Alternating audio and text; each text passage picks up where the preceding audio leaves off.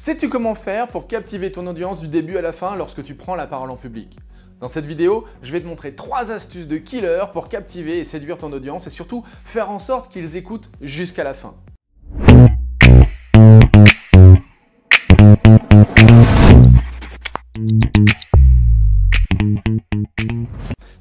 Je suis Franck Marchex. L'art oratoire, le storytelling et l'hypnose sont mes passions.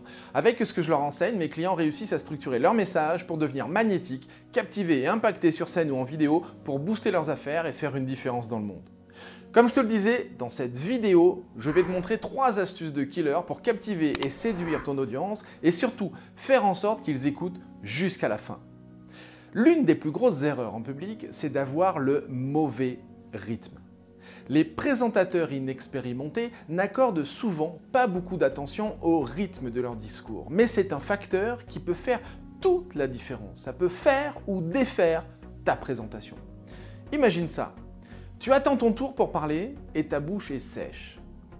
Tu t'essuies les mains moites sur ton pantalon, ton t-shirt.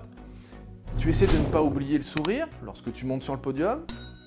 Et lorsque d'un coup tu es sous le la rampe, tu peux entendre ton cœur battre, mais vraiment à volonté. Ta bouche est sèche, mais d'un coup elle s'ouvre, tu commences à parler, et là c'est à 200 km/h. C'est comme si tes mots étaient une inondation que d'un coup tu peux pas t'empêcher de déverser. En d'autres termes, c'est une sorte de diarrhée verbale. Alors, bon, j'imagine que tu visualises, mais là, tu termines ce qui aurait dû être un exposé de 20 minutes en moins de 5 minutes. Et pendant que tu t'assois en tremblant, personne n'a la moindre idée de ce que tu viens de dire. Ça te rappelle quelque chose? Ça, c'est une expérience très courante pour les personnes qui n'ont pas l'habitude de parler en public.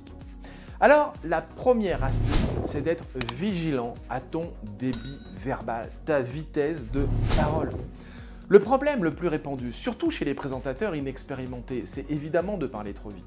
La parole rapide, c'est un effet naturel de la peur ou de la nervosité. Alors, ça peut être aussi un effet de l'excitation, mais c'est surtout principalement la peur et la nervosité.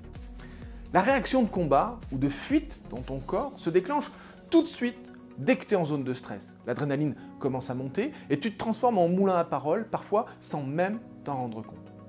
Les effets de l'adrénaline peuvent fausser ta propre perception et te donner l'impression que le temps ralentit, donc toi tu accélères. Et donc si tu es nerveux, il peut te sembler que tu parles plus lentement que tu ne parles réellement. Un bon rythme, pour le public, souvent ça va te sembler beaucoup trop lent. La deuxième astuce, c'est évidemment ta vitesse de lecture. Il peut arriver que le présentateur parle trop vite lorsqu'il lit un texte. La lecture se fait un rythme différent de la communication orale. La plupart des gens lisent plus vite qu'ils ne parlent. Alors rappelle-toi qu'il faut plus de temps pour que l'auditoire entende et comprenne ton message que pour le lire. Ton auditoire ne peut pas absorber l'information auditive au même rythme qu'il pourrait absorber l'information visuelle.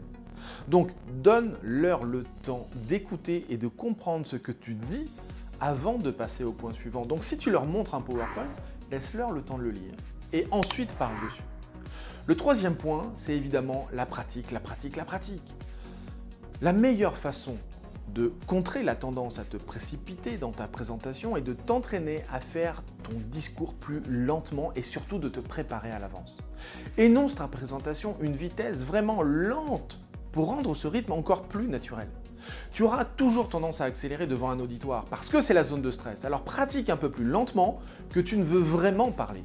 Ensuite, répète ton discours en entier, plusieurs fois, encore et encore. Plus tu es familier avec ton sujet, moins tu seras nerveux et moins tu passeras du temps à marmonner ton, scénario, ton discours.